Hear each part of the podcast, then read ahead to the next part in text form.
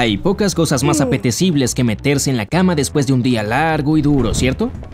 Pero antes de apoyar la cabeza, probablemente tengas una rutina que tal vez incluya atarte el cabello, en caso de que lo tengas largo. Sin embargo, este hábito es más perjudicial que benéfico. Algunos creen que dormir con una cola de caballo protege el cabello y evita que se enrede o se dañe. En realidad, esta costumbre puede provocar que se caiga. Hasta podría llevar a una condición conocida como alopecia por tracción. Los primeros síntomas son pequeños bultos en tu cuero cabelludo similares a granos. Si los ignoras y no abandonas este hábito dañino, es probable que te despiertes y encuentres más cabellos de lo normal en la almohada.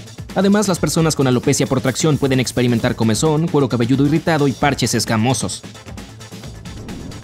La buena noticia es que todos los efectos negativos que acabo de mencionar desaparecerán si dejas de atarte el cabello antes de ir a la cama y le das tiempo para que vuelva a crecer. Pero ten en cuenta que no solo las colas de caballo son un problema, las trenzas o los pollos tirantes pueden dañar tu melena, así como dormir con ruleros. En otras palabras, lo mejor que puedes hacer es dejar tu pelo libre por las noches. Tu cabello tiene aún más razones para merecer un descanso nocturno si lo retocas mucho durante el día. Para que no termine en tu cara, prueba envolverlo en una bufanda de seda o de satín. O consigue un gorro de dormir. Eso también evitará que se enrede y se rompa cuando gires en la cama. De hecho, dormir con una cola de caballo no es el único hábito nocturno que puede tener un efecto negativo en tu descanso y tu cuerpo. Hay muchas otras cosas aparentemente inofensivas que las personas hacen sin conocer el impacto que tienen en su bienestar. Armé una lista. Sorpresa, sorpresa. Comencemos con... Ir a la cama con hambre. Si quieres perder unos kilos y decides no comer nada después de una cierta hora, es probable que no te estés haciendo un favor. Ir a dormir muy lleno es malo, pero hacer lo opuesto no es mejor. De hecho, un bocadillo lleno de proteína y fibra antes de descansar potencia tu metabolismo, esencial para mantener un peso saludable. Además, si tu cuerpo no recibe combustible antes de dormir, los niveles de insulina caen. Eso puede ser peligroso para la gente con diabetes, pero el resto de las personas también corren el riesgo de despertarse mareadas o con dolor de cabeza. Dormir boca abajo. ¿Cuál es tu posición favorita para dormir? Cuéntamelo abajo en los comentarios. Si tu respuesta es boca abajo, tengo malas noticias para ti. Puede que sea la peor posición. Añade una tensión extra sobre tu columna vertebral y tu espalda, lo que no permite que los músculos se relajen durante el descanso. Esa tensión extra sobre la espina puede traer dolor o adormecimiento en distintas partes del cuerpo. Además, dormir boca abajo suele generar problemas en el cuello, ya que pasa toda la noche torcido. Los doctores creen que dormir boca arriba o de costado son las mejores opciones revisar las redes sociales. Muchas personas saben que llevarte un dispositivo a la cama empeora tu descanso. La luz azul que emite disminuye la producción de melatonina, la hormona que nos da sueño.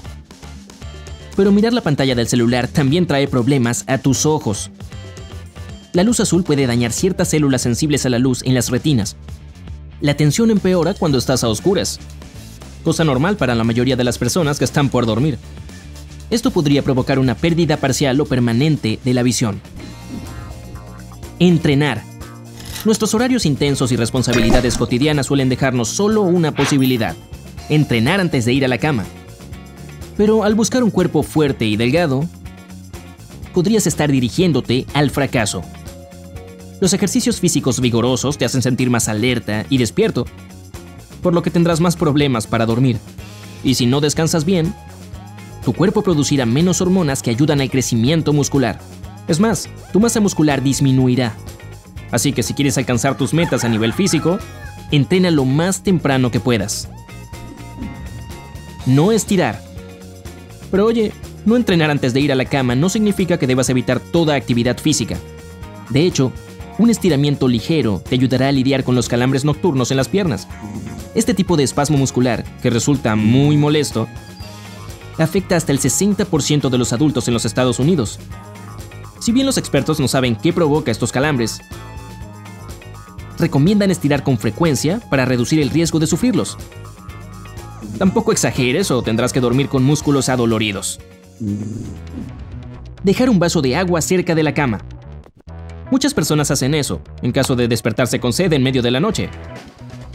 Algunos prefieren tomarlo a la mañana en cuanto despiertan, pero dejar agua por la noche empeora su sabor Y esto sucede porque se mezcla con el dióxido de carbono. Y no olvidemos que puede convertirse en el hogar de partículas de polvo o en una piscina para insectos. No te traerá problemas de salud, pero beber agua fresca o embotellada es una opción mucho mejor. Dormir con mascotas. Tal vez creas que la única desventaja de esto es tener que lidiar con el pelo de tu mascota. Y si la llevas con frecuencia al veterinario, el riesgo de que te transmita una enfermedad es realmente muy bajo. Sin embargo, si tu sistema inmunológico no está en su mejor momento, las chances aumentan.